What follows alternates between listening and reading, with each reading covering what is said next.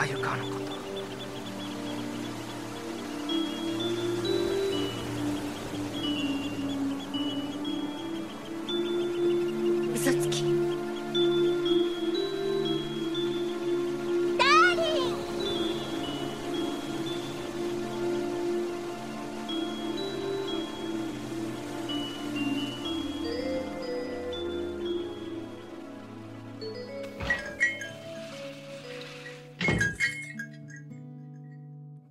Et bienvenue dans le premier podcast francophone entièrement consacré à l'univers de Kimagure Round Road. Je suis Cody et je vais vous accompagner dans cette rétrospective d'une œuvre que nous n'arrivons pas à oublier. Dans le précédent podcast, un vent nouveau de liberté était venu souffler sur les désirs des personnages, poussant leur résistance jusqu'à son extrême limite. Je vous propose aujourd'hui de passer en revue les épisodes 20, 21 et 22 de l'animé dans un huitième arc intitulé Ligne rouge. Un enchaînement de crises viendra porter la relation déjà abîmée des trois protagonistes jusqu'à son point d'ébullition. Commençons. Le vingtième épisode quitte les bords de mer ensoleillés de l'arc précédent pour nous transporter dans un paysage de montagne. Un train y progresse rapidement sur des versants boisés.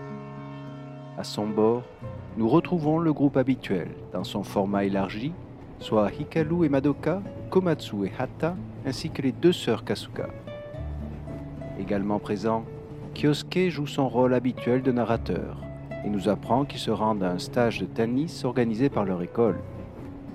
Ce camp d'été serait pour eux une opportunité d'interagir avec des étudiants plus âgés. Mais il semble que chacun ait ses propres attentes vis-à-vis de cette sortie.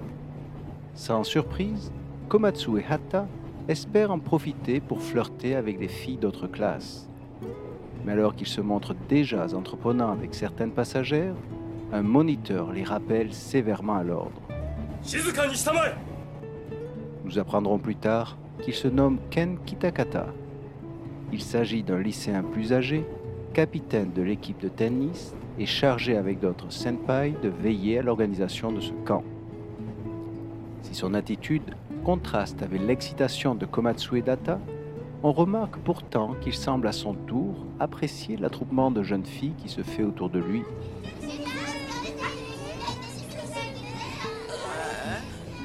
Cette scène nous permet de mieux cerner sa personnalité. Il dispose manifestement d'une position d'autorité qu'il n'hésite pas à utiliser. Du fait de son physique avantageux, il semble également exercer une attraction sur son entourage féminin. Pour finir, le sourire appuyé qu'il affiche après son intervention suppose un narcissisme chez ce personnage. Il semble donc poursuivre les mêmes objectifs que Komatsu et Hata, bien qu'il le fasse sous un vernis de respectabilité. Entre les pulsions immatures de ses amis et le sérieux de façade de Kitakata, Kyosuke se démarque de ses contre-modèles masculins en feuilletant paisiblement un recueil de poésie. Il lit ici pour nous un passage évoquant une jeune fille contemplative. On comprend sans mal qu'il pense alors à Madoka. Il ferme son recueil et sourit en se remémorant leurs vacances d'été. Leur rapprochement y aura connu une formidable accélération jusqu'à ce quasi-baiser sur la plage. Il espère donc la retrouver dans la même disposition d'esprit. Mais assise en retrait, Madoka observe le paysage d'un air préoccupé. Autant le dire tout de suite, nous ne saurons pas la raison de ce l'âme. On ne peut donc que subodorer. Mais peut-être repense-t-elle aux douloureuses confessions auxquelles elle s'est livrée sur cette île, à son incapacité à résister et à cette amitié d'enfance qu'elle était sur le point de briser. Sans renier ce qu'il s'est passé, Madoka semble plutôt appréhender la crise qui se prépare, laquelle ne tardera d'ailleurs pas à se manifester.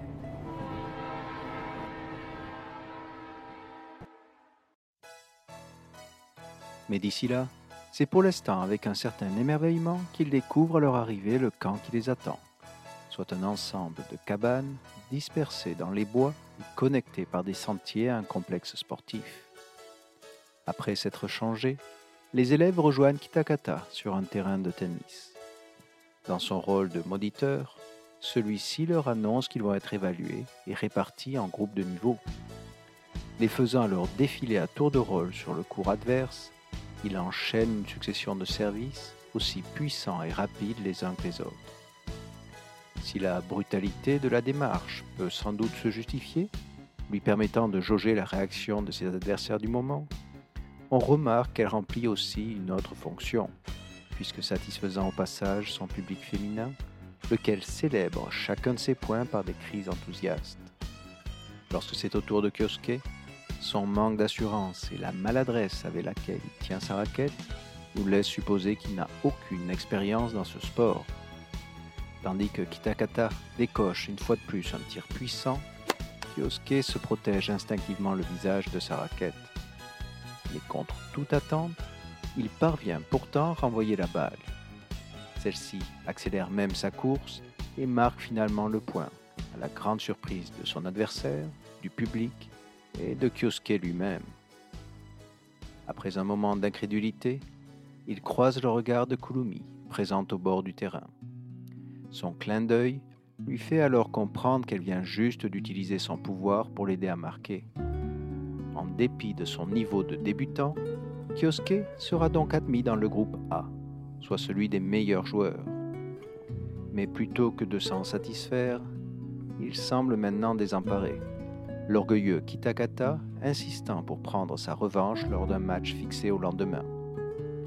Seule consolation, il réalise qu'il se trouve désormais dans le même groupe que Madoka, laquelle le rejoint d'ailleurs pour le féliciter.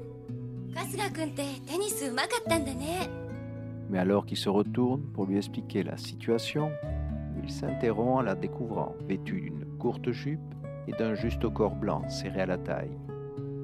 Cette tenue plus révélatrice que d'ordinaire, laisse manifestement Kyosuke sans voix.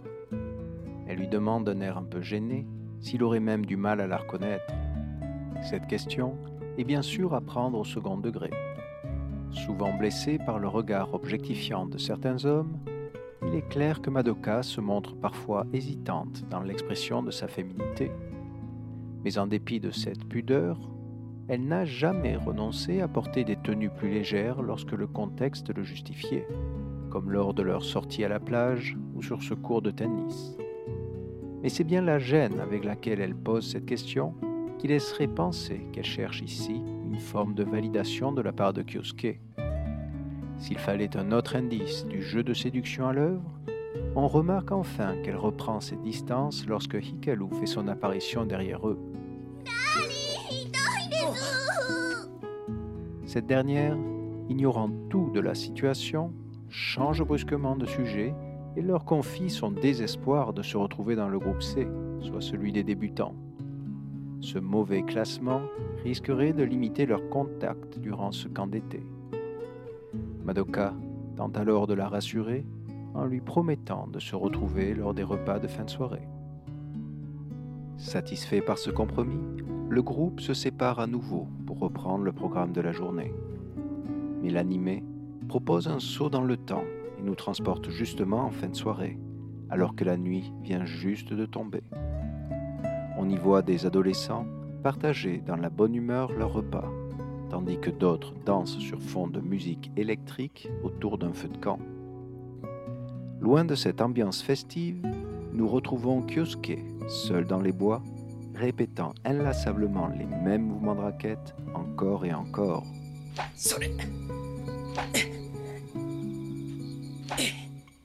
L'air préoccupé, on devine qu'il espère ainsi se préparer pour son match avec Kitakata, prévu le lendemain. Mais ces exercices ne parviennent pourtant pas à corriger sa maladresse. C'est alors qu'entre deux mouvements, il entend derrière lui quelques mots d'encouragement. Cette voix est familière.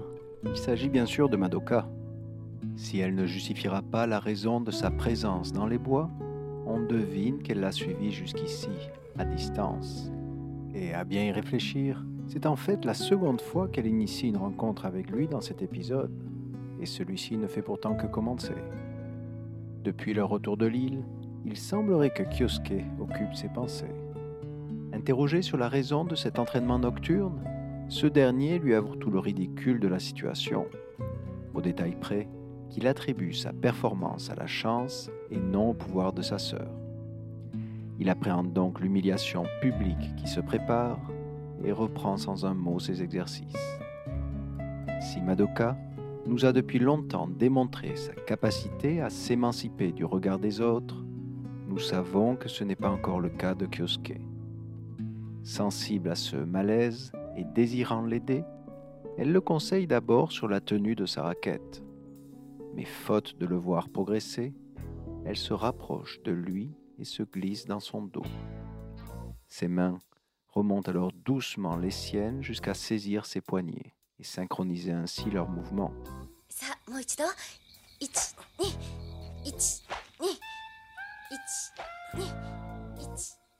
Mais bien que leur visage soit sur le point de s'effleurer, Madoka continue de prodiguer ses conseils comme si de rien n'était. Le fait qu'ils rougissent maintenant l'un comme l'autre indique qu'en dépit de ces apparences, chacun est bien conscient de ce qui se joue ici, loin des regards indiscrets.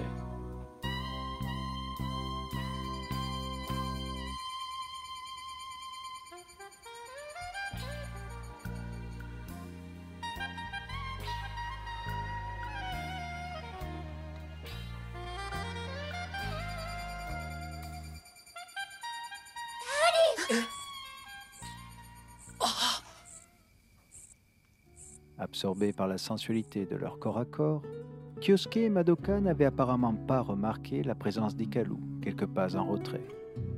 Celle-ci, s'étant vue promettre de passer la soirée ensemble, recherchait simplement ses amis dans les bois. C'est donc avec un air sidéré qu'elle les retrouve ici serrés l'un à l'autre. Consciente de l'ambiguïté, Madoka tente maladroitement de présenter ce moment d'intimité comme un simple entraînement. Mais pour une fois, l'excuse est plus naïve que sa destinataire. Hikaru n'est pas convaincue, elle est même blessée. Cette scène si tendue est pourtant appelée à rester en suspens. L'animé impose en effet un saut dans le temps et nous ramène dans la chambre d'Hikaru. Assise seule sur son lit, on peut lire une profonde inquiétude sur son visage. Mais lorsque Madoka frappe à la porte et entre dans la pièce, elle lui fait maintenant dos, feignant de dormir. Devinant sa contrariété, Madoka engage tout de même la conversation et tente une nouvelle fois de plaider le quiproquo sur ce qui s'est passé dans les bois. Mais doutant de la sincérité de son ami, Hikaru l'ignore. Dans le silence pesant de cette petite cabane, nous assistons en fait à leur première véritable dispute, en forme d'impasse. Il serait donc tentant d'établir un parallèle entre cet incident et l'étreinte que s'était un soir accordé Madoka et Kyosuke sur la route orange. Car à un stade aussi précoce de l'histoire, Hikaru n'avait pas imaginé une seule seconde que leur contact physique ait pu dissimuler une relation romantique. On peut donc en conclure qu'elle ne se sentait pas menacée. Mais si le sourire bienveillant de Madoka aurait autrefois suffi à l'apaiser, elle doute maintenant de ses justifications répétées. Quoi qu'elles en disent, leur amitié commence donc à glisser de la confiance au premier soupçon. Mais encore sous le choc, Hikaru ne trouve tout simplement pas les mots pour formuler son ressenti, qu'il s'agisse de la possible trahison de l'une, du cruel double jeu de l'autre et de l'incroyable fragilité des relations humaines. Le lendemain matin, nous apprenons que le match tant redouté a finalement été reporté, les admiratrices de Kitakata l'ayant convaincu de les encadrer pour un dernier entraînement. Kyosuke et Madoka se retrouvent donc sous un soleil radieux pour échanger quelques balles. Bien qu'ils soient cette fois en public, on retrouve l'ambiance légère de leur entrevue de la veille. Madoka y affiche un sourire décomplexé, tandis que Kyosuke ne peut s'empêcher de suivre les généreux flottements de la jupe de son adversaire. Il semble tout simplement heureux, rapportant sur ce cours de tennis l'insouciance qu'ils avaient trouvée sur leur île.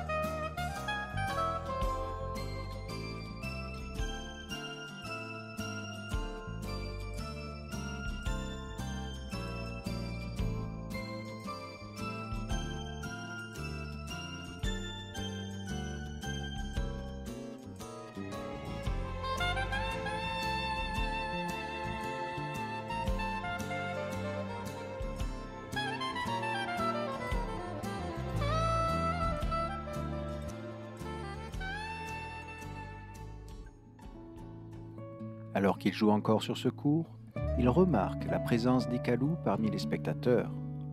Son regard inhabituellement éteint laisse à penser que le souvenir de leur étreinte continue de la hanter. Peut-être retrouve-t-elle également dans ce match les nouvelles dynamiques de ce triangle relationnel. Madoka, plus sûre d'elle-même, y conserve l'initiative, tandis qu'elle se voit quant à elle repoussée en position de simple spectatrice. Elle semble d'ailleurs ne plus pouvoir le supporter et se retire sans un mot. Entre deux échanges, Madoka relève ce départ précipité et demande à Kyosuke de la rattraper, ce qu'il consent à faire. Quoique bien intentionné, cette requête laisse transparaître ses hésitations. Madoka ne peut en effet ignorer que cette crise, si elle allait à son terme, permettrait à son ami de prendre enfin conscience de son amour à sens mais encore affligé par ses vieux remords, ce geste conciliant est peut-être sa façon de sauver ce qui peut l'être de leur amitié. Nous retrouvons un peu plus loin Hikaru au bord d'un lac, assise sur un ponton. Elle s'y interroge autant sur l'attachement de Kyosuke que sur l'intégrité de Madoka. Mais tandis qu'elle est encore perdue dans ses pensées, elle entend s'approcher un groupe de jeunes filles, à la recherche de leur moniteur, un certain Kitakata,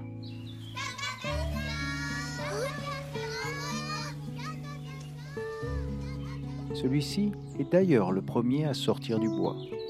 Il aperçoit Hikaru et se rapproche discrètement d'elle. Arrivé à son niveau, il l'entraîne subitement au fond d'une barque et lui couvre la bouche de sa main afin d'obtenir son silence. Prise de court par un tel geste, Hikaru obtempère. Et le stratagème fonctionne et ses poursuivantes s'éloignent. Avec un manque évident de modestie, il lui explique être souvent victime de son physique mais la dévisageant, il reprend vite son rôle de séducteur la complimente pour sa beauté. Si en d'autres circonstances, Hikaru aurait sans doute mis un terme à ce genre d'avance, elle s'y montre ici sensible, peut-être fragilisée par les nouvelles tensions au sein du triangle relationnel.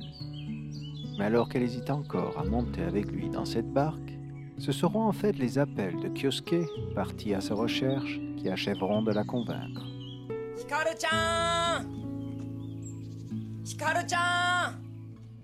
Elle décroche la mare qui retenait la barque au ponton et rejoint finalement Kitakata dans sa fuite. Ayant maintenant pris leur distance, l'embarcation flotte paisiblement à la surface du lac tandis qu'une légère brise y fait onduler les reflets bleutés du ciel. Et si la scène a d'abord tout d'un film romantique, les premières dissonances ne vont pas tarder à se faire entendre. L'arrogant Kitakata en sera bien sûr le responsable, enchaînant des répliques aussi mièvres les unes que les autres.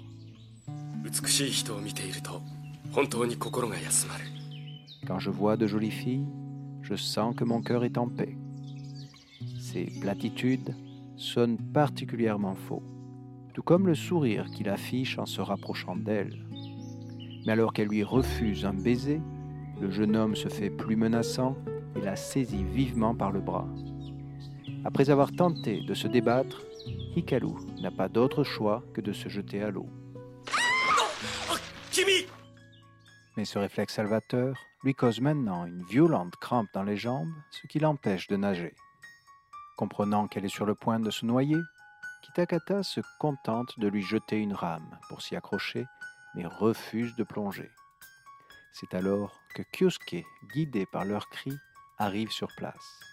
Sans hésitation, il se jette tout de suite à l'eau et nage aussi vite que possible vers elle. Mais craignant de ne pas avoir la force de la ramener sur la rive, il décide d'utiliser son pouvoir afin de faire dériver la barque dans leur direction. Surpris par la soudaine mise en mouvement de son embarcation, Kitakata tombe à son tour à l'eau.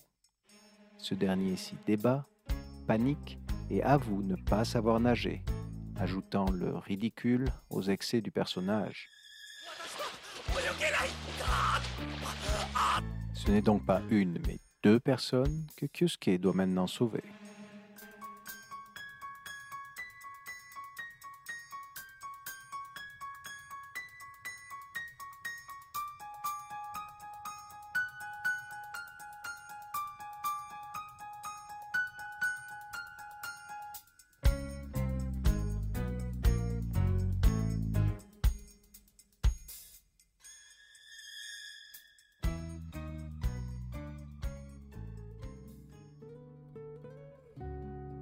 Instants plus tard, nous retrouvons les trois personnages sur le bord du lac, sains et saufs. Kyosuke a réussi. Bien qu'épuisé par ce double effort physique et psychique, il utilise ses dernières forces pour aller prendre des nouvelles de son ami. Mais celle-ci se relève, lui tire la langue par défi et s'enfuit en pleurant dans les bois. Kitakata, en retrait, observe leur dispute avec intérêt. Le regard malicieux qu'il jette alors sur Hikaru ne laisse aucun doute sur ses intentions. Il profite d'ailleurs de la chute de celle-ci pour la rejoindre un peu plus loin. Après l'avoir aidé à se relever, il lui propose un rendez-vous pour, dit-il, se faire pardonner. Sans doute aussi contrarié que désorienté, Hikaru en accepte le principe. Plus tard en soirée, nous la retrouvons d'ailleurs dans sa chambre en train de se préparer sans enthousiasme pour ce rendez-vous. Assise sur son lit, Madoka l'observe d'un air inquiet. Prise dans ses propres contradictions, elle tente maintenant de dissuader son ami de rejoindre ce Kitakata. Essayant peut-être de la culpabiliser, elle l'informe que Kyosuke dort déjà, épuisé par ce double sauvetage. Mais faute d'obtenir une réaction, elle se fait plus directe demande si celui-ci a été mis au courant de ce projet de rendez-vous. Cette seconde question fige Hikaru sur place, mais elle se reprend, la salue et quitte leur cabane. Arrivée au bout du sentier, elle se retourne une dernière fois et aperçoit Madoka veillant sur elle depuis le porche. L'échange de regards qui s'ensuit est particulièrement intense. On peut autant y lire les hésitations de l'une que les remords de l'autre. Mais c'est bien Hikaru qui rompra la première ce contact. Alors que Madoka semble encore considérer les implications de ce rendez-vous, elle remarque une présence sur le porche. Il s'agit en fait de Kitakata. Elle tente d'abréger leur conversation en l'informant du départ d'Ikalu, mais il assure ne plus s'intéresser à son ami commence à la flatter pour sa beauté. Alors que Madoka tente de l'ignorer, ce dernier se fait plus insistant et dépose sa main sur son épaule afin de l'embrasser. Si une telle précipitation la surprend, elle se ressaisit et d'un geste vif, Madoka rompt l'emprise qu'il exerçait sur elle et lui assène une violente gifle. Kitakata s'effondre d'un coup au sol et tente de s'enfuir en rampant, mais elle le rattrape par le col et le fait finalement chuter en bas des escaliers. Alors qu'il est encore sonné par ce qui vient de lui arriver, Madoka lui conseille sur un ton cinglant de ne plus se montrer aussi arrogant dans son rapport aux autres. Loin de cette agitation, l'animé nous offre au même moment un panoramique de la cabane de Kyosuke. Il y dort paisiblement dans son lit alors qu'un visiteur en trouve timidement la porte. Il s'agit d'Ikalu. Celle-ci se penche sur lui et demande d'une voix presque tremblante si cela ne le dérange pas qu'elle sorte avec un autre. Une telle requête peut surprendre, autant sur le fond que sur la forme, mais elle peut pourtant se comprendre. Alors qu'elle se rendait à son rendez-vous avec Itakata, ce détour par la chambre de Kyosuke démontre qu'elle éprouve encore des sentiments pour ce dernier. Et dans ce cas, peut-être espère-t-elle que ce prétendant puisse susciter chez lui une certaine jalousie. Mais ce plan doit maintenant lui sembler dérisoire, constatant le sommeil profond dans lequel est plongé Kyosuke, ce qu'elle interprète ici comme une forme de désintérêt. C'est donc d'un air résigné qu'elle se dirige vers la porte et s'apprête à le quitter. Mais c'est pourtant à ce moment précis que Kyosuke l'interpelle, ou plutôt crie son nom, alors qu'il revit dans ses rêves la scène de son sauvetage.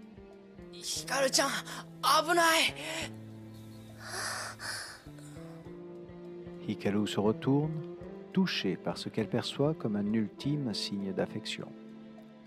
Revenue à ses côtés, c'est maintenant avec des larmes aux yeux qu'elle s'excuse pour son attitude, le remercie pour son aide et dépose enfin un baiser sur sa joue. Quelque part entre espoir et aveuglement, Hikaru s'auto-persuade une fois de plus de la réciprocité de ses sentiments.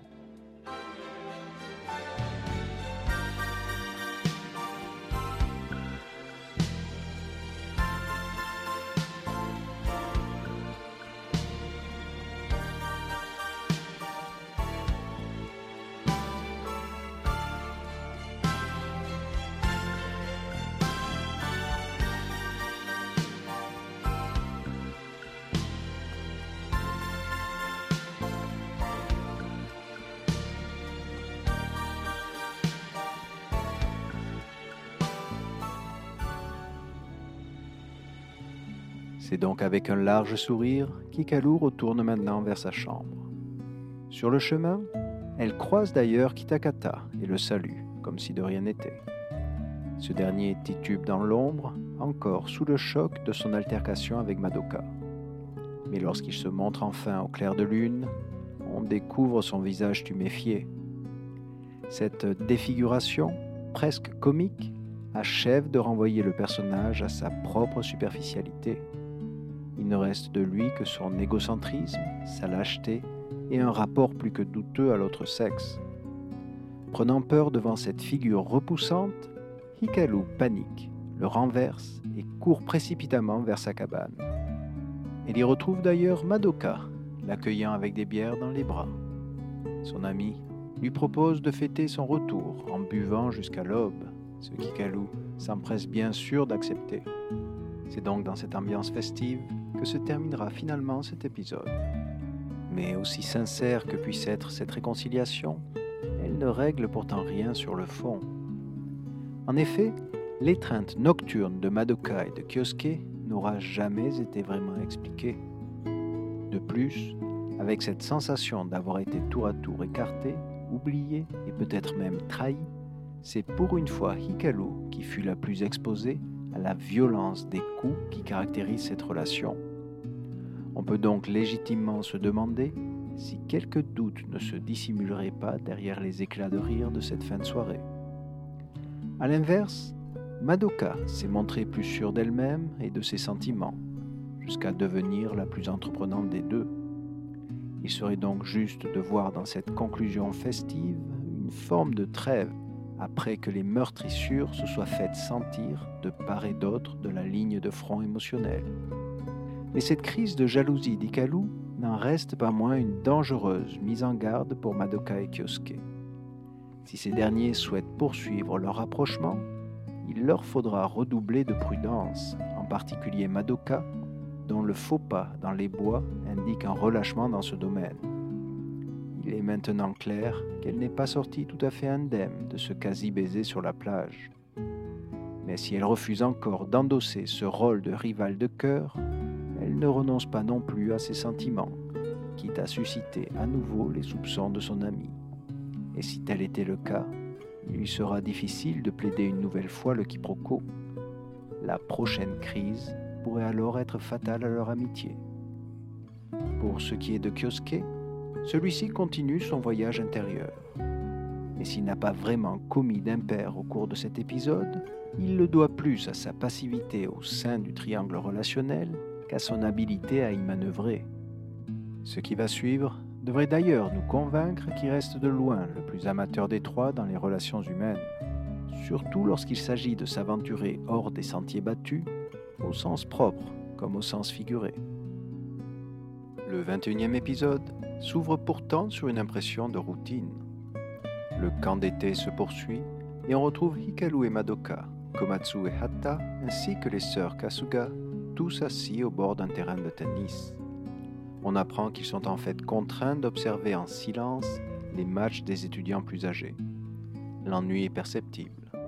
Certains s'étirent, tandis que d'autres baillent ou affichent un regard éteint face à la répétition monotone de ces échanges. Loin de ce cadre contraignant, nous retrouvons Kyosuke en train de se promener librement au bord d'un lac. Explique avoir réussi à déjouer la surveillance des encadrants. Et comme pour manifester cette liberté retrouvée, on le voit plier une feuille, la pincer entre ses lèvres et s'amuser à écouter l'écho de son propre sifflement.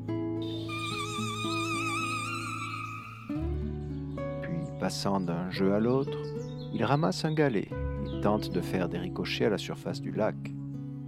Alors qu'il en décompte sept, une voix se fait entendre derrière lui pour en annoncer un huitième. Surpris, Kyosuke se retourne et découvre une fille de son âge adossée à un arbre. Elle le fixe encore d'un air amusé quand une forte rafale de vent emporte son chapeau de paille et découvre ses longs cheveux noirs. Un décompte contesté, un chapeau de paille et un vent entremetteur, Kyosuke relève tout de suite les étranges similitudes de cette rencontre avec celle de Madoka au sommet des escaliers. Elle se présente et dit s'appeler Kumiko Oda. Puis, se rapprochant de lui, elle sourit en le qualifiant de beau garçon, Suteki en japonais. Ce seul mot suffit à déstabiliser Kyosuke, lequel ne peut s'empêcher de rougir. Après avoir précisé qu'elle voyageait seule, elle demande s'il accepterait d'être son ami et de passer la journée avec elle. Manifestement sous le charme, Kyosuke se laisse entraîner par le bras et la suit sans rien dire. Mais au même moment, sur l'autre rive, nous retrouvons Madoka, peut-être poussée jusqu'ici par un mauvais pressentiment. C'est d'ailleurs avec un air désapprobateur qu'elle suit maintenant du regard ces deux promeneurs insouciants. Et on peut comprendre sa réaction face à l'incroyable légèreté de son partenaire, alors qu'elle-même se retrouve si souvent contrainte de réprimer ses sentiments. Madoka est tout simplement jalouse, autant de cette possible rivale de cœur que de la liberté affective que semble encore s'octroyer Kyosuke. Car en se laissant aussi facilement entraîner au bras d'une autre, ce dernier vient de briser, sans le savoir, un interdit dans leur relation. De retour au camp, Madoka y croise alors Hikaru feuilletant tranquillement un livre. Ne souhaitant pas blesser son ami, elle fait pour l'instant le choix de ne rien dire. Mais son regard trahit toute son appréhension. Prise dans ce manège qui est devenu le triangle relationnel, il semblerait que ce soit au tour de Madoka d'être confrontée à ses propres doutes. Loin de ses préoccupations, Kyosuke se promène avec sa nouvelle amie dans un champ de fleurs sauvages. Ce paysage de montagne paraît tout à fait idyllique. Kumiko en profite d'ailleurs pour cueillir une de ces fleurs et la glisser dans ses longs cheveux noirs. Si le geste est anodin, il trouble pourtant Kyosuke, lui rappelant la belle fleur tropicale qu'arborait Madoka sur leur île. Ces moments passés avec cette jeune fille résonnent déjà étrangement avec leur histoire. Un puissant grondement dans le ciel le tire alors de son introspection. Constatant que des nuages s'amoncellent au-dessus de leur tête, Kyosuke lui propose maintenant de rentrer. Mais Kumiko l'ignore et suggère plutôt de continuer jusqu'au sommet de la montagne. Alors qu'il insiste et dit ne pas vouloir inquiéter davantage ses amis, elle lui reproche son manque de courage et s'engage seul dans cette ascension.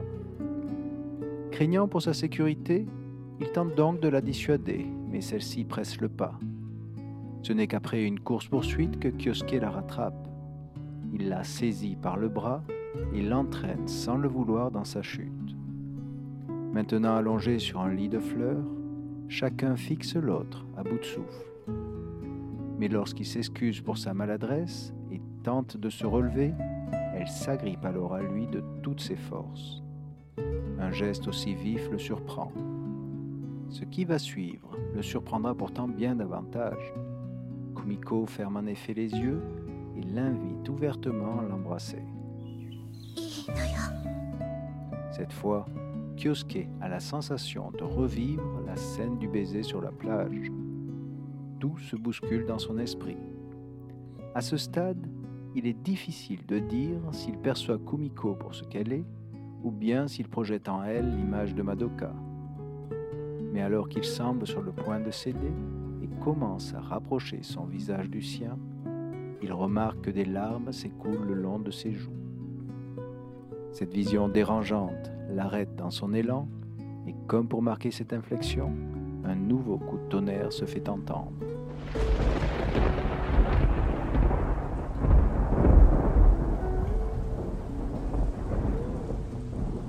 Au même moment, nous retrouvons les autres personnages observant depuis leur cabane l'orage qui se déchaîne dehors. Hikaru s'y inquiète ouvertement pour Kyosuke, lequel n'est toujours pas rentré au camp. Mais Madoka la dissuade pourtant de partir tout de suite à sa recherche, supposant que celui-ci avait sans doute trouvé un refuge en montagne. Cette volonté de temporiser peut s'expliquer de deux façons. La première est qu'il serait effectivement dangereux de s'aventurer dehors par ce temps, mais la seconde est sans doute liée à la véritable raison de son absence, Madoka ne souhaitant pas rajouter une peine de cœur à l'angoisse de son ami. Cependant, en dépit de ses efforts, elle semble avoir de plus en plus de mal à dissimuler sa propre contrariété. Elle emploie même l'expression Anoyatsu, ou ce type pour le désigner, soit un terme qu'elle n'avait plus utilisé depuis leur première altercation. Si Kyosuke avait la sensation de revivre avec Kumiko leurs plus beaux souvenirs, il semblerait que ce flirt avec une autre la ramène au contraire au point bas de leur relation. Comme à son habitude, Madoka fait le choix de s'isoler pour souffrir en silence, ou plutôt en musique, car c'est maintenant l'un de ses airs les plus sombres qu'elle joue sur son saxophone.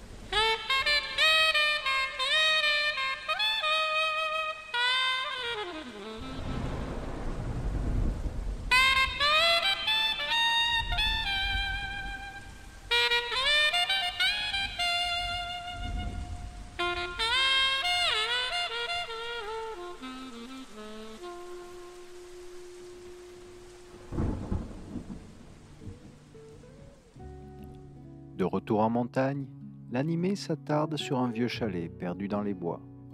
Un filet de fumée s'en échappe, indiquant la présence de visiteurs. Comme l'avait prévu Madoka, nous y retrouvons Kumiko et Kyosuke en train de se réchauffer autour d'un feu.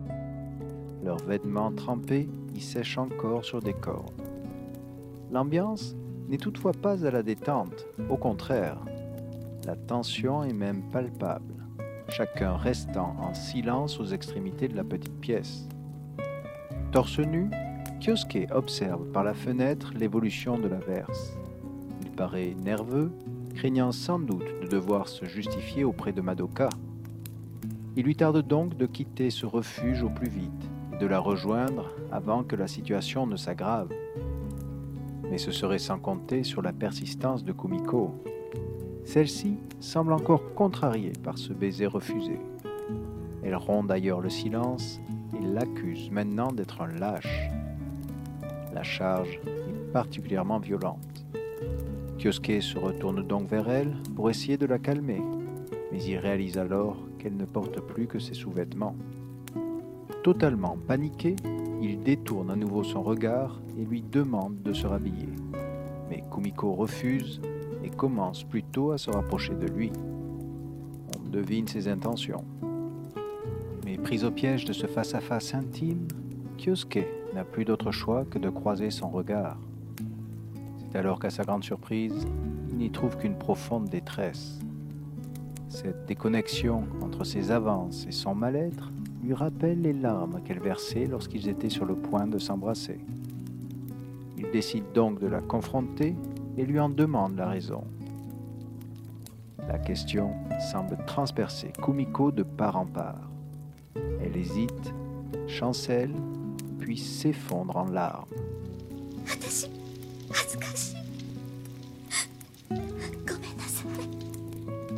Devant un kiosque consterné, elle s'excuse pour son comportement et avoue même ressentir de la honte.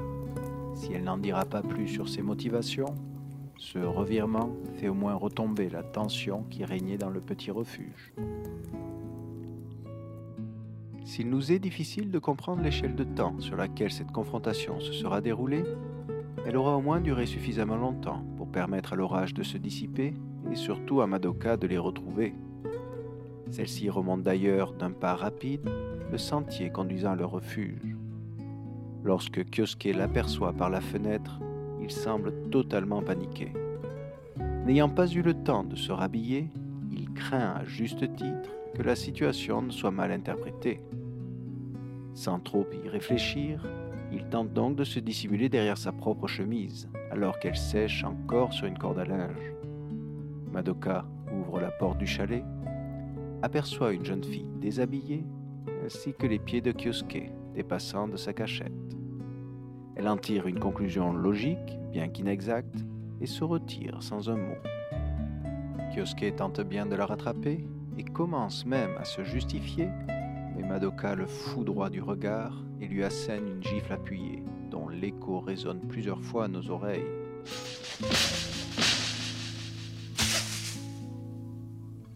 On remarque toutefois que son auteur est maintenant au bord des larmes, preuve qu'elle est peut-être plus atteinte qu'elle ne le laissait d'abord paraître. Mais alors qu'elle est sur le point de s'en aller, Kumiko sort à son tour du refuge et l'interpelle.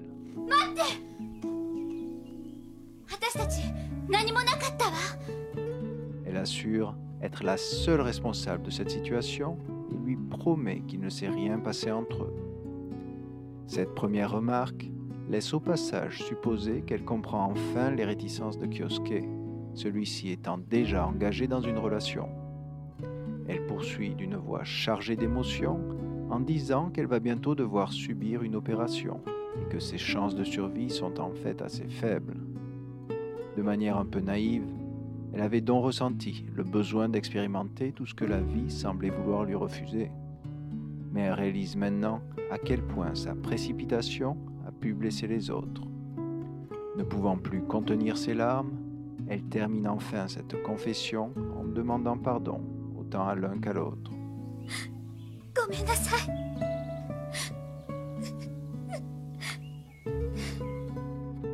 Madoka, qui s'était arrêtée un instant pour l'écouter, semble avoir été touchée par sa sincérité. Elle n'est plus en colère, son expression se fait au contraire de plus en plus douce. Cependant, un tel changement d'humeur ne peut s'expliquer par sa seule bienveillance. Il ne s'agit ici que d'une supputation, mais peut-être a-t-elle entreaperçu son reflet chez cette jeune fille, ou au moins un fragment de son passé, quand elle se débattait encore avec son propre mal-être.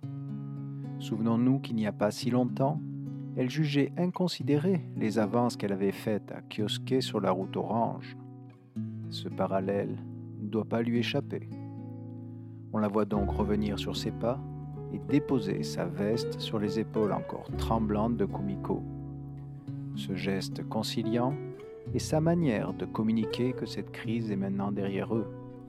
C'est d'ailleurs ensemble qu'ils retourneront au camp. La conclusion de l'épisode s'organisera cette fois en deux temps. On retrouve d'abord tous les protagonistes rassemblés autour de Kumiko, alors que celle-ci dépose une lanterne en papier à la surface d'un lac. On reconnaît ici la tradition du Tolo Nagashi, consistant à honorer les esprits des morts et solliciter leur protection. Leur participation à la cérémonie peut donc être interprétée comme un soutien moral à Kumiko avant son opération. Puis, après une nouvelle ellipse, l'animé nous transporte finalement à la Bakabu. Le camp d'été est bien terminé. Madoka et Kyosuke lisent ensemble au comptoir une carte postale envoyée par Kumiko. Celle-ci les informe que son opération s'est finalement bien passée.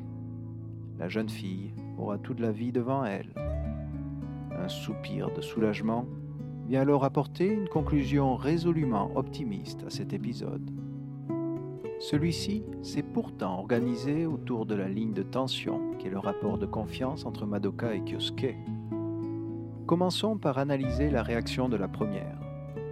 Il faut bien admettre que cette crise l'aura fait vaciller dans ce domaine, ayant tout de suite imaginé le pire. Mais on ne peut pas vraiment le lui reprocher quand on repense avec quelle légèreté son partenaire s'est laissé entraîner. Une réaction aussi vive vient sans doute du plus profond d'elle-même et de se passer si tourmentée. Ayant été trop souvent blessée, il lui est encore difficile de faire pleinement confiance aux autres. Mais dans le même temps, il ne faudrait pas interpréter sa gifle à Kyosuke comme un nouveau point bas de leur relation. Au contraire, ce geste communique les nouvelles attentes de Madoka quant à l'exclusivité de leur relation. Car si elle avait appris à se contenir auprès d'Ikalu, il semblerait qu'il lui soit maintenant difficilement supportable de le voir au bras d'une autre.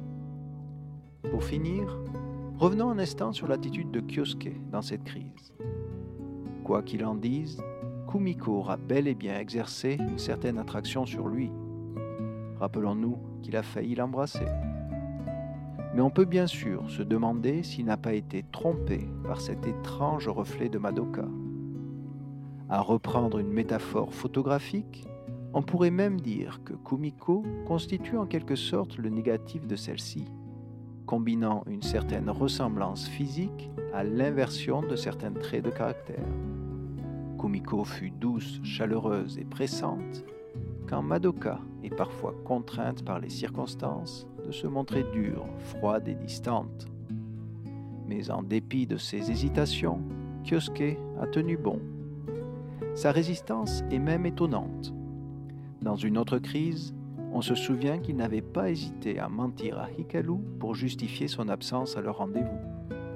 S'il avait plus tard ressenti de la honte après avoir été confronté par Madoka, ce type de réaction supposait alors une construction de soi au travers du regard des autres, quitte à dissimuler ses vices sous un vernis de respectabilité à la manière d'un kitakata. Mais ici, Kyosuke n'a jamais cherché à mentir pour se tirer de cette crise. Il a plutôt lutté contre lui-même en repoussant les avances de Kumiko dans ce refuge. Ce sentiment de culpabilité suppose chez lui l'exercice d'un nouveau dialogue intérieur, indépendamment du regard des autres. Comme Madoka, il semblerait que Kyosuke ait intériorisé l'exclusivité de leur relation. Si sa personnalité continue de s'affermir à ses côtés, nous allons voir que ses progrès restent encore fragiles, car ça sera bientôt à son tour d'être confronté à la peur de perdre l'être aimé. Le 22e épisode est marqué par un retour de l'histoire dans son cadre urbain d'origine. On y suit Kyosuke marchant dans la rue, un large sourire aux lèvres. Il dit se rendre à la Bakabu, Madoka ayant accepté de l'aider à finir ses exercices. Elle ne lui aurait fixé qu'une condition, lui offrir un dessert quelque part en ville.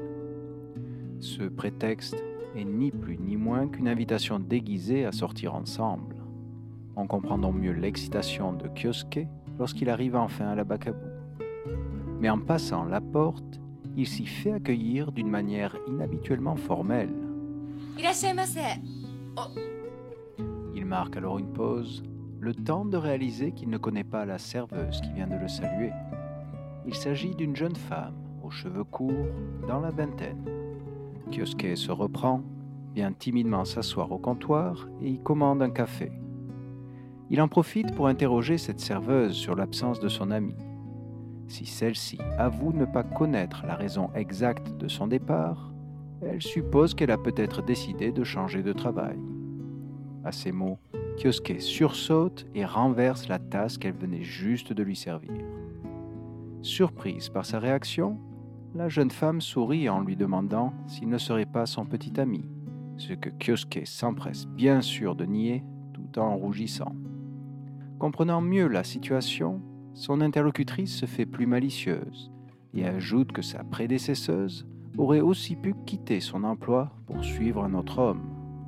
Bien que faite sur le ton de la plaisanterie, cette seconde hypothèse semble venir foudroyer Kyosuke sur place. Ce dernier s'enfonce maintenant dans son siège, le regard perdu dans le vide.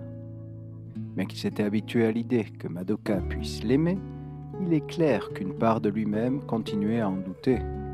Après tout, il n'y a pas si longtemps, elle lui paraissait encore inaccessible. Surprise par l'effet dévastateur de ses remarques, la serveuse préfère en rester là. Mais alors qu'elle part rejoindre une autre table, on l'entend soupirer en chemin que les hommes sont parfois trop sûrs d'eux-mêmes.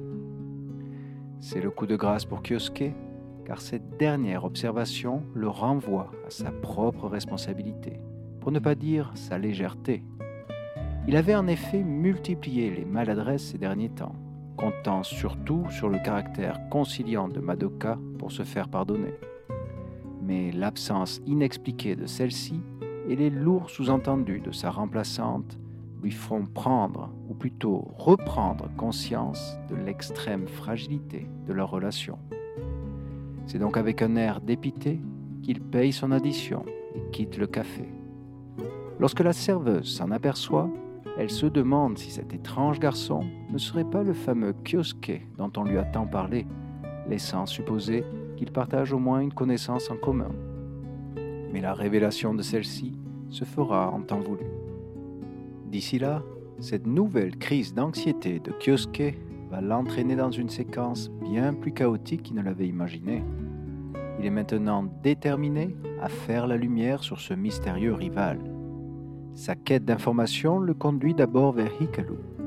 Il la retrouve en train de faire ses courses dans un supermarché. Celle-ci lui confirme qu'elle ne sait rien de ce qui se trame, d'autant plus que Madoka lui aurait fait promettre d'en garder le secret. Naisho en japonais. Réalisant enfin l'énormité de son lapsus, Hikaru tente de le semer en pressant le pas d'un rayon à l'autre. Kyosuke essaie bien de la rattraper, mais dans sa précipitation, il percute un étalage dans sa course et perd son ami de vue. Le peu qu'il aura appris d'elle ne le rassure pas. Bien qu'il ignore encore tout, il a maintenant la conviction que son entourage lui cache quelque chose. Le lendemain matin, on le retrouve en train de marcher seul dans la rue. Contrairement à la veille, il paraît épuisé, bâillant à plusieurs reprises. Dans son rôle de narrateur, il confie avoir passé une nuit blanche avec Komatsu et Hata. Les cahiers d'exercice qu'il porte sous le bras laissent à penser qu'il espérait finir ses devoirs avec eux. Mais leur légendaire manque de sérieux, ajouté à l'étrange absence de Madoka, l'ont sans doute empêché de trouver le sommeil. C'est pourtant à ce moment précis qu'il lui semble reconnaître sa voix au détour d'une rue. Son intuition est la bonne. Madoka fait alors son apparition, suivi d'un jeune homme. Celui-ci porte un costume, des lunettes noires et tient une cigarette à la main. On le devine plus âgé qu'elle, dans la vingtaine. Nous apprendrons plus tard qu'il se nomme Shu. Sur le point de monter dans sa voiture, il lui propose d'aller manger ensemble au restaurant. Madoka le remercie, mais décline cette offre, expliquant être encore épuisé après leur nuit. Kyosuke, dissimulé dans un bosquet, suit attentivement leur conversation. La dangereuse maturité de ce rival, la mention d'une activité nocturne et leur familiarité l'alarment déjà. Mais c'est lorsqu'il réalise qu'ils étaient en fait garés devant un love hotel, le Candy, qu'il avoue avoir ressenti, je cite, comme un violent coup de marteau sur la tête. Leur voiture quitte le parking et passe devant son petit bosquet. Si Kyosuke parvient in extremis à se cacher, il en tombe un cahier au sol, ce que Madoka remarque. Ce détail aura plus tard son importance. De nouveau seul face à ses doutes, Kyosuke rejoint un parc des environs et s'assoit sans énergie sur une balançoire. Cette soudaine accumulation d'indices l'a clairement mise en état de choc. Ses pires craintes se confirment. Mais avec du recul, c'est en fait la troisième fois qu'il imagine un possible partenaire à Madoka, après Master et son beau-frère. Dans les deux précédentes crises, il faut bien admettre qu'il lui avait été difficile de dépasser les apparences. Ici encore, le problème renvoie plus à une moindre estime de soi qu'à un manque de confiance en Madoka. remarquant ce désarroi, une passante s'arrête et engage la conversation. Il la reconnaît. Il s'agit en fait de la serveuse rencontrée la veille à la Bakabu. Elle dit s'appeler Yukali et propose de lui remonter le moral en passant cette soirée ensemble. Alors qu'il hésite, elle lui sourit, glisse son bras sous le sien et l'entraîne avec une irrésistible douceur dans une salle de cinéma. Assis côte à côte, ils y regardent un film dont l'histoire raconte une liaison entre un jeune homme et une femme plus expérimentée. Ce détail est trop frappant pour être une coïncidence. Mais qu'il l'ait remarqué ou non, la fatigue rattrape maintenant Kyosuke. Alors qu'il commence à somnoler, il ne réalise pas que sa main effleure dangereusement la jambe de sa voisine. Celle-ci répond à cette caresse involontaire en venant déposer sa tête sur son épaule. Lorsqu'il en prend conscience, Kyosuke ne dessert pourtant pas leur étreinte. Il se demande plutôt s'il ne se trouverait pas engagé dans ce qu'il appelle une relation adulte. Lorsqu'il quitte le cinéma et se promène dans la rue, il la laisse d'ailleurs le tenir par le bras, à la manière d'un couple. Si l'attitude de Kyosuke peut surprendre, rappelons-nous qu'elle s'explique par sa conviction d'avoir été trahi par Madoka. Mais alors qu'ils attendent à une intersection, ils y croisent par hasard Hikaru. Gêné de se retrouver dans une telle situation, Kyosuke semble appréhender sa réaction. Mais si cette dernière s'emporte, c'est en fait pour lui reprocher de ne jamais lui avoir présenté sa grande sœur. Yukari ne peut s'empêcher de rire face à une telle naïveté, qu'elle ne s'amuse de voir Kyosuke se débattre avec autant de mal dans les fils de ses liaisons croisées. Cet échange souligne au passage le fossé abyssal de maturité entre ces deux personnages féminins. Kyosuke semble d'ailleurs le ressentir avec un certain embarras. Son ami profite toutefois de leur rencontre fortuite pour l'informer que Madoka les attend tous les deux en fin de soirée. Et avant qu'elle ne puisse lui en dire davantage sur ce projet, il s'emporte, dit refuser de la voir et reprend sa route, entraînant Yukari par la main. Hikaru les observe faire, incrédule. Sa nouvelle compagne s'amuse par contre de sa contrariété. Accolés l'un à l'autre, ils déambulent ainsi en silence dans des rues animées. Aux côtés de Yukari, Kyosuke retrouve progressivement son calme, peut-être satisfait d'avoir accès à ce monde adulte, ou au moins d'en projeter l'illusion aux passants qu'il croise. Mais Yukari ralentit son pas, désigne de sa main un hôtel et lui propose de finir cette soirée dans ce qu'elle appelle un endroit plus agréable. Kyosuke reconnaît immédiatement l'enseigne du Candy, soit l'établissement devant lequel il avait surpris Madoka au matin. Le voyant hésiter, Yukari joue une nouvelle fois de son charme et l'accule à une porte de service. Kyosuke semble ne plus avoir la force de résister. Il ferme les yeux et se prépare à être embrassé. Il est ici difficile de dire si cette capitulation traduit une véritable attraction pour elle ou un simple désir de se venger de Madoka. Quoi qu'il en soit, il est maintenant sur le point de céder. Mais Yukari profite de la situation pour ouvrir discrètement la porte dans son dos et le faire tomber à la renverse. Encore au sol et désorienté, il y croise le regard d'une guitariste en costume de scène. Elle ne lui est pas étrangère, il s'agit de Madoka. Celle-ci paraît tout aussi surprise que lui de le retrouver dans ces conditions. En se relevant, Kyosuke réalise que cette porte ouvrait en fait sur les coulisses d'un concert. La présence d'Ikalu dans le public le laisse aussi à penser qu'il se retrouve sans le vouloir au point de rendez-vous auquel Madoka les avait conviés. Il reconnaît aussi Shu, son mystérieux rival, assis derrière une batterie. Ce dernier annonce au micro leur prochaine chanson et précise qu'elle a été écrite par Madoka, leur nouveau membre. En un instant, Kyosuke connecte ces éléments épars et prend toute la mesure du malentendu. Si Madoka avait passé la nuit au Candy, c'était pour y répéter avec les autres musiciens, ce qui expliquerait au passage son absence à la Bacabou. De plus, sa remplaçante ne lui était pas inconnue, puisque Yukari ne tarde pas à la rejoindre sur scène pour prendre sa place derrière le micro. Sa compagne d'un soir n'était autre que la chanteuse du groupe. Celui-ci est enfin au complet, la seconde partie du concert peut commencer.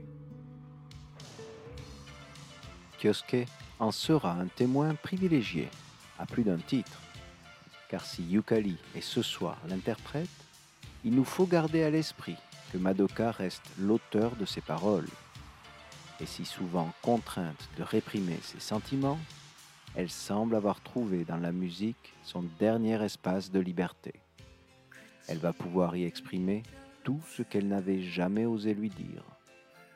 Mais comme le déferlement d'une énergie trop longtemps contenue, les premières ondes seront les plus violentes. Madoka commence par y confier sa peine à chaque fois qu'il porte son regard sur une autre, décrit la sensation d'être piégé derrière ses propres sourires et regrette qu'aimer de toutes ses forces ne lui offre aucune garantie d'être aimé en retour. Ces paroles portant en elles un profond cri de douleur, quoique étouffé par la douceur de leur interprète. Mais le second couplet vient pourtant rompre avec cette morosité et propose un rêve à ce cœur brisé. Madoka veut croire que des jours meilleurs viendront, qu'elle pourra alors lui dire ces mots interdits et lui offrir l'étreinte qu'on ne cesse de leur refuser. C'est cet espoir et rien d'autre qui lui permet d'affronter ses idées noires. Et comme le rappelle le refrain, le fait qu'il est tout pour elle.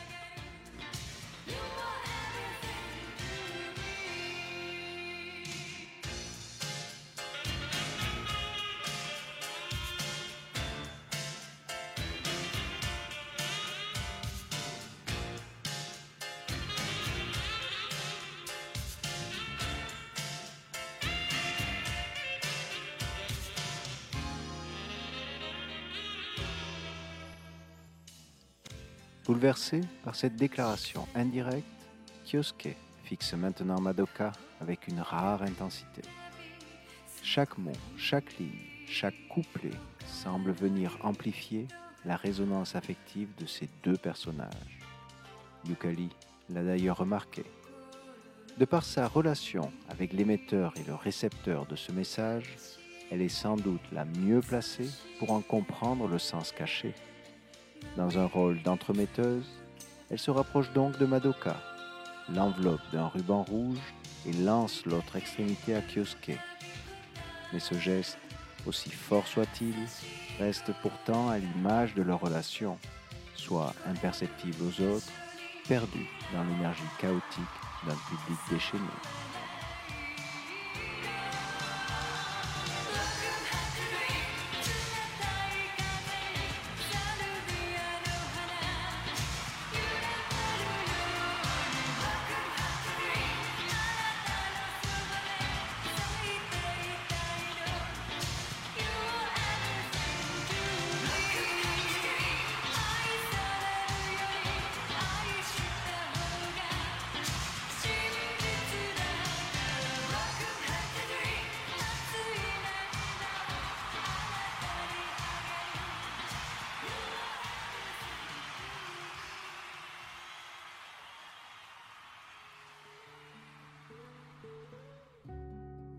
Soirée, le groupe se retrouve à la Bakabu. L'ambiance est clairement à la fête, mais Kyosuke y remarque l'agitation de Yukari.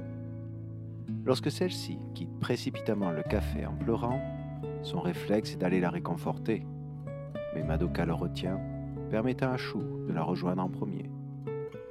Elle lui apprend qu'ils sont en couple, bien que leur relation soit assez compliquée, du fait de l'obsession de Shu pour la musique et du délaissement ressenti par Yukali. Kyosuke avoue alors sa confusion, pensant que ce jeune homme s'intéressait plutôt à elle. Madoka le dévisage un instant et ne peut s'empêcher de rire à cette idée.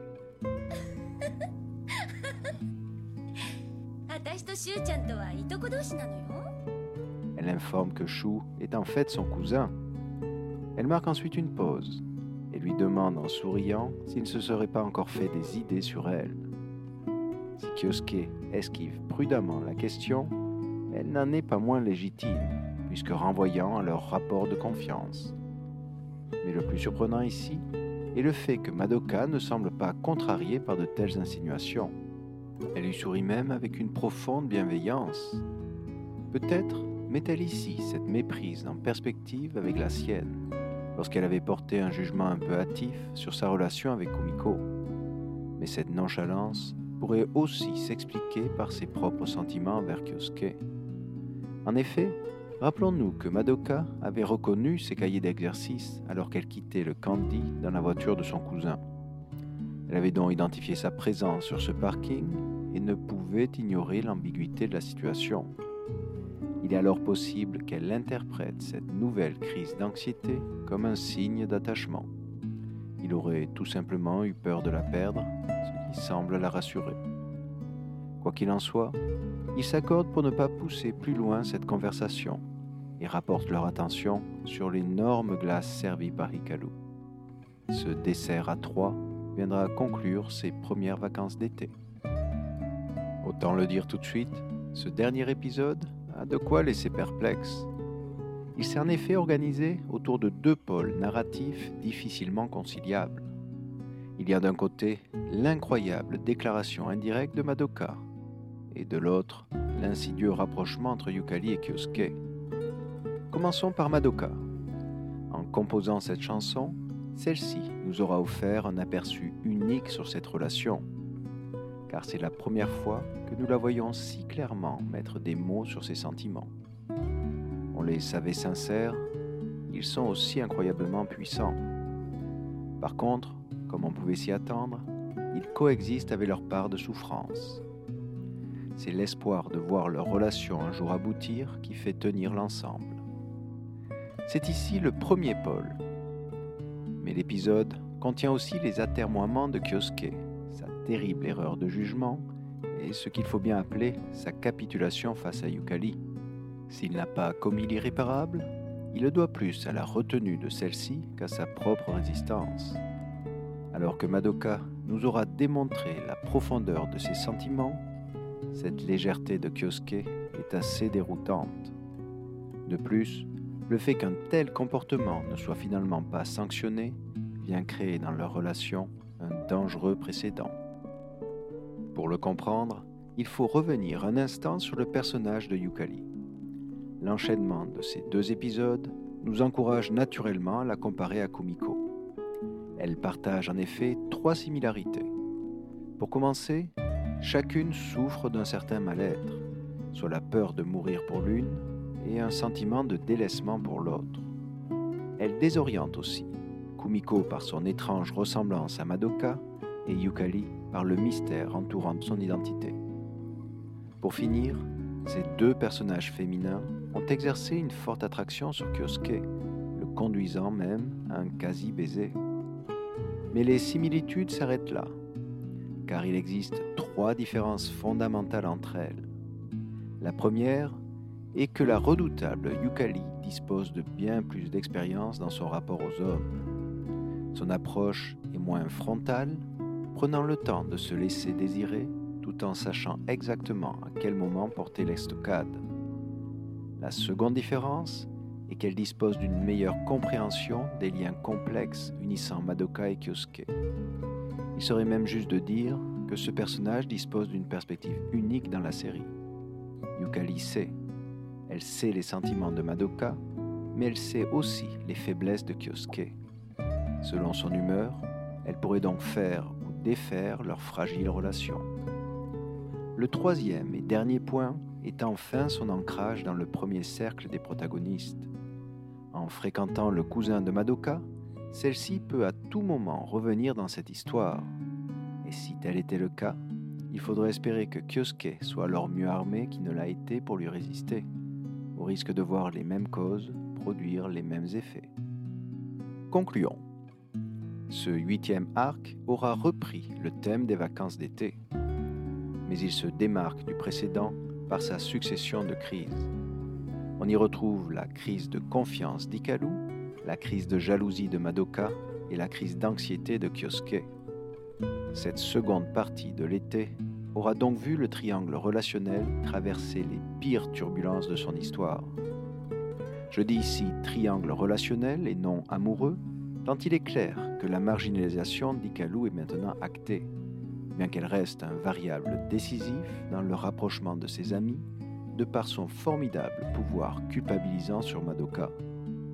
Cette influence semble toutefois s'affaiblir à mesure que l'histoire progresse, Madoka levant un à un les interdits qu'elle s'imposait jusqu'ici.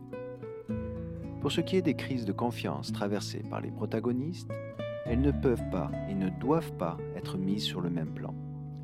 Car si chacun d'eux a bien ressenti la brûlure du doute, Madoka est la seule des trois à n'avoir jamais cherché à blesser l'être aimé en se rapprochant d'un autre.